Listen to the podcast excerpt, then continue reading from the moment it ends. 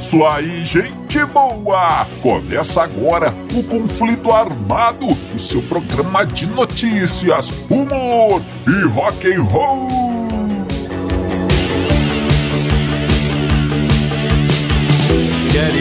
E vamos para as manchetes de hoje. Bob Dylan virou mendigo. Jesus na gravação dos Beatles. Toda certeza As histórias de Oz Osbourne no Rock in Rio. Tudo isso e muito mais no conflito armado que começa agora. Eu sou o Bob Macieira e aqui comigo no estúdio, meu arqui-rival e melhor amigo, Crânio. Tudo bem, Crânio? Tudo bem, Bob? Saudações, caros ouvintes! Tamo junto no rock! Tamo junto no Rock Crânio e sem mais delongas, vamos ao nosso primeiro assunto. É, Crânio, é, amigo ouvinte. Vamos começando o conflito armado de hoje, Bora. trazendo uma história do Bob Dylan. Crânio, olha só o que aconteceu. O ano é 2009. Estamos em Long Beach, New Jersey, e a polícia local recebe uma chamada, uma denúncia. Alguém dizia crânio contava que tinha um velho maltrapilho agindo de forma suspeita pelas ruas da cidade. Mandem um carro patrulha aqui. É. E, o, e assim foi feito, cara. O crânio. O, o carro foi mandado para, para o local descrito ali pela testemunha. Sim. Andando ali pelas ruas. E identificou o suspeito, crânio. É. o meliante estava andando pela rua todo, todo mal vestido. E o policial, a policial, na verdade, abordou o suspeito e disse: Criminoso. E aí, rapaz, o que você faz? Tá vindo de onde? Tá indo pra onde? O que, que tem nessa bolsa? Qual o teu signo? Que time você torce? Blitz. Olha a referência aí, crânio. É. E o, e, o, e o maltrapilho disse: Eu sou o Bob Dylan. É, isso aí não ajudou o caso dele. Ai, A policial disse: Ah, muito bem. Então deixa eu ver os seus documentos aí, senhor Bob Dylan. E o, o, o, o, o maltrapilho disse: É, a questão é que eu não tenho nenhum documento aqui, não. Também não ajudou muito o caso dele, não. cara. Só piorando. E aí a policial disse: Ah, é, então o senhor vai comigo ali até a delegacia. Vamos averiguar. É. E, e nisso, crânio, o mais, o mais in- interessante é que o Bob Dylan, que era o Bob Dylan mesmo, né, crânio, não, não quis muita treta, não, não criou confusão. É, foi foi pra dentro da, da viatura. Ele, ele nem mesmo sugeriu que, que passasse em alguma loja de discos para confirmar que era ele, né? Olha aqui. Identidade. Eu aqui na capa do disco. Não. Ele foi, foi grampeado. Colocaram ali no, no banco de trás da, da viatura e foram sa- saíram andando ali. E a policial disse: O senhor tem residência por aqui? E o Bob Dylan disse: Não, eu sou de fora da cidade. E a policial perguntou: E onde o senhor está? Aí o Bob Dylan disse: Deixa eu olhar aqui. Eu anotei num papelzinho que caso eu me perdesse. E olha só, estou na rua tal, no número tal, é um hotel. Ah, tudo bem, vamos pra lá, vamos ver se o senhor está mesmo nesse hotel, disse a policial. E no caminho, crânio, ela, ela perguntou: "É, O que, que o senhor está fazendo aqui? E o Bob Dylan disse: "É, Eu vim fazer um show. É, o senhor é músico? É, sou músico. Ah, sei. Nem músico é tão mal vestido assim, hein, senhor? Tá Ah, pior é que verdade. músico. Crânio. Pior. E que show é esse que o senhor vai fazer? Onde o senhor vai tocar? Aí o Bob Dylan disse: Ah, eu vou, na verdade, eu vou fechar o show. Os caras vão abrir o show pra mim, o John Mellencamp e o Willie Nelson vão abrir o show que eu vou fechar. Não ajudou o caso dele. tá, tá ficando pior. Mas aí nesse meio tempo, eles chegaram no hotel. E era um hotel de luxo, o melhor hotel da cidade. E a policial disse: o senhor está brincando, né, senhor? Senhor, senhor maltrapilho. Não, não, é isso aí mesmo, senhor. Pode ir lá perguntar para a recepcionista. Nisso, a, a, a, policial já estava ali, né? Já tinha criado um certo, um certo vínculo ali com, com, com o nosso uhum. amigo Bob. Disse: então, então, então tá, senhor. Vamos entrar lá, lá, vamos lá na recepção. Vamos tirar essa história ali.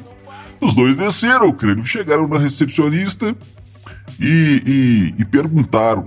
Ela perguntou: o senhor é recepcionista? Esse senhor aqui, esse esse, esse xexelento. Esse, esse, vagabundo aqui está dizendo que está é, é, hospedado aqui nesse hotel. A senhora pode confirmar ou não para já levar esse, esse cidadão para a delegacia?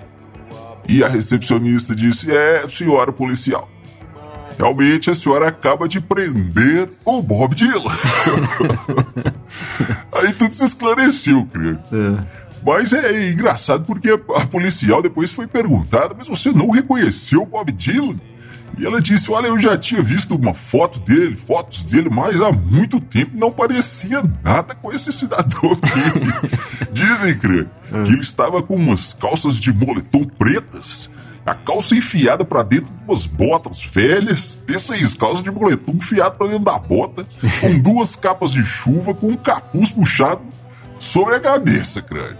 Eu não sei, mas eu acho que ele estava querendo que não ser reconhecido, né, cara? Mas uhum. ele, ele, não queria que, que o pessoal visse que ele era Bob Dylan, mas ele acabou sendo reconhecido, né? Reconhecido como o vagabundo marginal ali das ruas de New Jersey. Pois é, Bob. o que, que acontece? O, o Bob Dylan não é a primeira história dele andando todo, todo mal vestido e, e, igual um mendigo por aí, né? Sim, sim. Tem uma história que a gente até já trouxe aqui no Conflito Armado, que ele estava numa festa, Bob Dylan estava numa festa na, na, numa casa, numa mansão do Elton John. E o Elton John olhou assim e falou: O que, que o Jardineiro tá fazendo aqui no meio da minha festa? Põe pra fora, segurança. E o Jardineiro do Bob Dylan, né? vestido, todo mal vestido lá, tal. Tem uma outra história que, que a Joan Baez conta, né? Que quando conheceu o Bob Dylan, era fã dele e tal, o ídolo dela era o Bob Dylan. Quando conheceu ele pessoalmente, duas coisas marcaram, marcaram esse, esse primeiro encontro. Que ele era sujo e fedido. Tem outra história também que ele. O, o, o Bob Dylan foi, foi, queria conhecer a casa onde o John Lennon passou a infância. Sim. E ele chegou lá e deu um golpe, cara, e entrou sem pagar. E o pessoal tudo ficou assim olhando, né? Esse cara aí, mendigo aqui. Ou seja, ele sempre, sempre andou assim, mal vestido, todo fedorento, aquela coisa toda. E agora, assim, a gente fica pensando, né? Por que, que o cara andava assim? Será que era, né, uma coisa mais cultural dele lá, sei lá? Ou porque é o seguinte, cara, falta de grana mesmo. Porque é o seguinte, a gente acha que esses caras do rock aí tem muita grana e tudo, mas dependendo do contrato que o cara faz, ele se, se lasca. Tem até uma história famosa do Chuck Berry, que a grana dele, assim, durante toda a carreira, uma grande parte foi para um empresário lá, por causa de um contrato que ele assinou lá no começo que ferrou a vida dele inteira, cara. Quer dizer, o cara tinha grana e tal, mas muita, muita, uma grande parte de tudo que ele ganhou ia para o empresário. Sim. Sei lá se, se tem alguma história assim com Bob Dylan, e nessa época ele andava mal vestido aí, todo sujo, porque não tinha grana mesmo, né? Agora, isso aí no passado. No passado, porque o ano passado o Bob Dylan vendeu os direitos das músicas dele, vendeu os direitos de todas as músicas dele por nada mais, nada menos que 300 milhões de dólares. Tem noção do que, que é isso, Bob? 300 milhões de dólares. Ou seja, se alguém vê o Bob Dylan mal vestido, sujo, maltrapilho aí na rua, ou é por opção ou falta de vergonha na cara mesmo.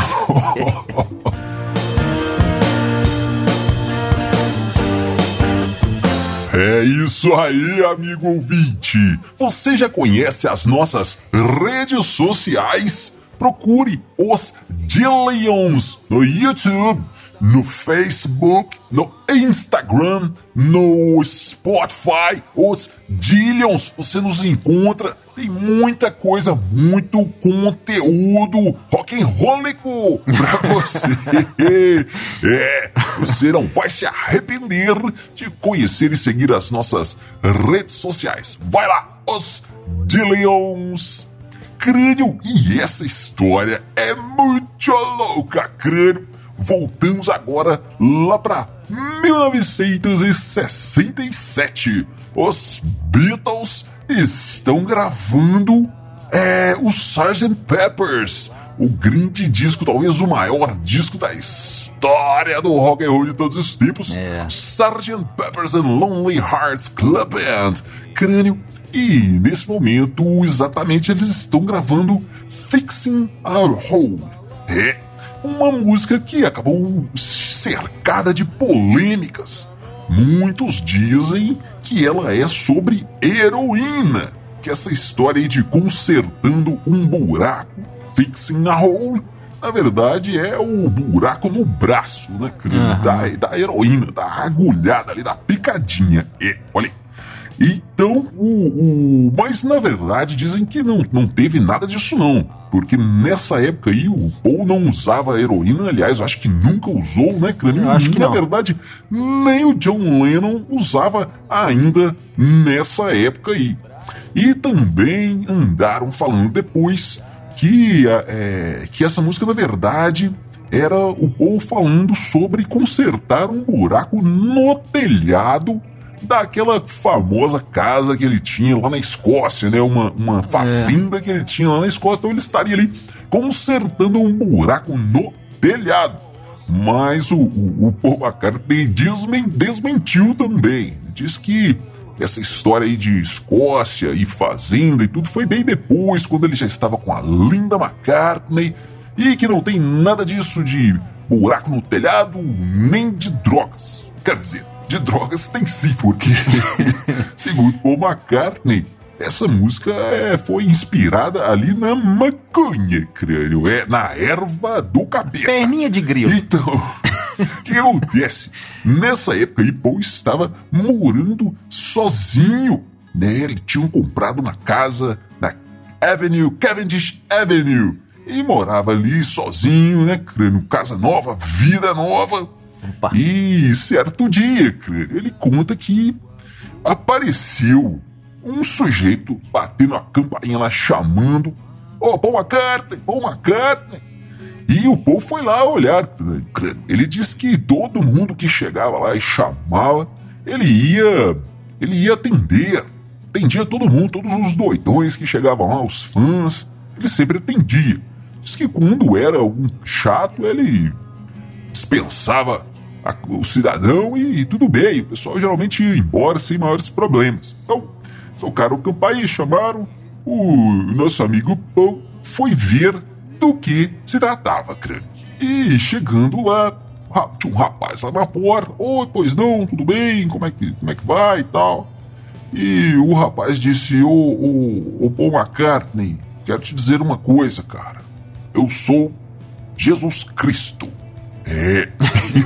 e o Paul disse: Ah, é, cara? Então vamos entrar. o Paul disse que, ficou meio desconfiado: será que é mesmo? Mas pensou: bom, se for, não serei eu que irei recusá-lo, né? Vamos entrar aí, campeão. Entra aí, JC. E aí, entrou com o rapaz lá e os dois tomaram um chá e ficaram conversando. Paul McCartney, Jesus Cristo, aquela coisa toda. O papo vai, o papo vem, crânio. O tempo foi passando e, e Paul McCartney disse: Ô, ô JC, meu amigo, escuta aqui. O que, você vai fazer agora, hein? De tarde? Tá com a tarde livre? Ei, você tem algum compromisso? E Jesus Cristo disse: Não, não, não tenho nada pra fazer, não. Tô de boa. Aí o Paul Relax. disse: Olha, nós estamos gravando, cara. Tem uma gravação agora, daqui a pouco. Se você prometer que você vai ficar lá no canto caladinho, eu, eu te levo da gravação, hein? E Jesus Cristo disse: Jesus Cristo disse: opa, vamos lá, sim, claro, como não. E foram, foram para o estúdio onde os Beatles estavam gravando, estavam gravando Fixing a Hole. Crânio, chegando lá, o Paul disse: E aí, Beatles, vamos gravar e tal. E os Beatles falaram: Quem que é esse aí, o, Paul McCartney? E o Paul disse: Ah, esse aqui é o Jesus Cristo. Ah, é, cara.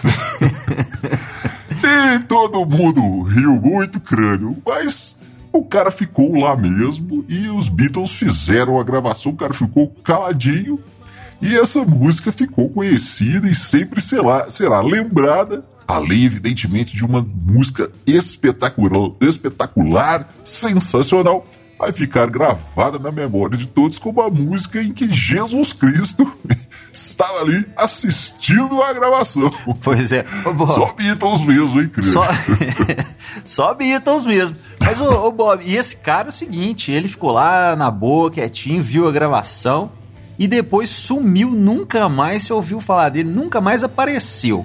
Agora eu fico imaginando o seguinte: eu acredito nisso, cara. Eu acredito. Ah, é? Porque, imagina, Jesus Cristo lá no céu e tal, vira pro pai dele, né? E fala: Ei, papai, tô querendo dar uma volta lá Olha. na terra de novo, hein? E, né, Deus fala com ela, não, meu filho, de novo, aquele negócio de crucificação, ah, tudo de novo, você é louco. Não, não, pai. Eu só quero. Eu só quero ir lá conhecer uma galera lá. Mas que galera? Quem que você quer ir lá conhecer, né? Não, é os Beatles. Aí o, o pai fala: Ah, bandinha legal que eu montei. e o JC fala: É, cara, legal, ficou legal mesmo. Tá, pode ir, pode ir, diz o pai. E aí e Jesus desceu mesmo, cara. Foi lá, bateu na casa do Paul, tomou um chá com ele e viu uma gravação dos Beatles. Cara, o que mais que, que Jesus ia querer fazer na Terra em 67 que não fosse tomar um chá com Paul McCartney e ver uma gravação dos Beatles? Eu sei que se fosse eu, era isso que eu ia querer fazer, sem dúvida nenhuma. Crânio, essa história agora é sobre as aventuras de Ozzy Osbourne no Rio de Janeiro em 1985, quando ele veio tocar no Rock in Rio. Crânio, ele deu uma entrevista bastante tempo depois para o jornalista André Barcinski, que fez algumas perguntas aí sobre essa época, sobre os acontecimentos desse momento da carreira do Ozzy. cara. Perguntou então o que, que o Ozzy achou do Rio de Janeiro e tal, se ele gostou dessa aventura. E o Ozzy disse: Ah, cara, fiquei meio decepcionado, porque eu achei que veria muitas e muitas e muitas mulheres lindas. E o repórter perguntou: Mas Ozzy, você não viu? No Rio de Janeiro você conseguiu não ver mulher bonita? Difícil. E o Ozzy disse: É, cara, é porque a minha mulher não deixou sair do quarto de hotel. É, Ozzy Mas empolerado. ele, ele corrigiu, cara. Não, não, mas não é por causa de mulherada, não. É porque tinha muito perigo de assalto, sabe como é que é? Aham, falou. É, o príncipe das trevas ficar preso no quarto. A mulher pra ele, o que, que é isso? Não pode, né? Eu, eu não poderia aceitar, mas enfim, crânio. E o, o repórter perguntou, mas você não conheceu nada, nada do Rio? E o, e o, e o, Ozzy. e o Ozzy disse: Não, a gente foi no Cristo Redentor, eu achei muito bonito e tal. E teve até uma, um- uma coisa engraçada. Que a gente saiu lá, eu tava como um fotógrafo e ele queria fazer umas fotos. E a gente- a gente foi para uma cachoeira. E quando a gente estava chegando lá, disse o Ozzy, eu vi um- um- várias frutas, assim, uns pratos, umas comidas, umas bebidas lá perto da cachoeira. eu estava com fome e fui lá e meti o queixo. comeu, comeu as frutas, as farofas, as cachaças. Ele disse que olhou assim, crânio, o fotógrafo e a equipe, todo mundo de boca aberta, todo mundo apavorado. Disse que o fotógrafo até chorou. E o Ozzy disse, cara, até hoje eu não entendi por quê. E o, o André Marcinski disse, é, cara, é porque você comeu oferendas de macumba. e o Ozzy disse, ah, cara, então entendi por que, que eu sou amaldiçoado até hoje. Ô, Bob, mas é o seguinte, cara. O Ozzy já passou por tanta coisa É, na é. vida, né? Já Uhum. usou tantas substâncias, já bebeu tanta cachaça, já, já mexeu com tantas forças aí do rock, forças ocultas, que eu te falo, cara. É, eu não acredito que essa macumba fez algum mal pro Ozzy, não. É mais fácil o Ozzy ter amaldiçoado essa macumba aí, viu? É, amigo ouvinte, você fica agora com a banda do nosso amigo aqui, o nosso amigo Crânio, a banda Crânio e os Elétricos, com a música O Senhor das Moscas, que você encontra em todas as plataformas de streaming. Lembre-se que temos também a banda Os Dillions e a banda nova Overdrive Machine, cada uma num estilo, vai lá e confere. Por enquanto é isso. Mandamos também um grande abraço para todas as rádios que retransmitem o conflito armado por todo o Brasil. São mais de 30 rádios para você escolher, hein, amigo? Nos vemos então no próximo conflito armado. Valeu, valeu, valeu!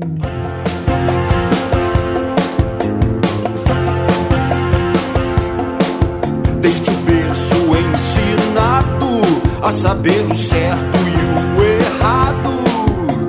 Quem me ensinou eu já sei, mas quem ensinou ao meu pai? Deixaram crianças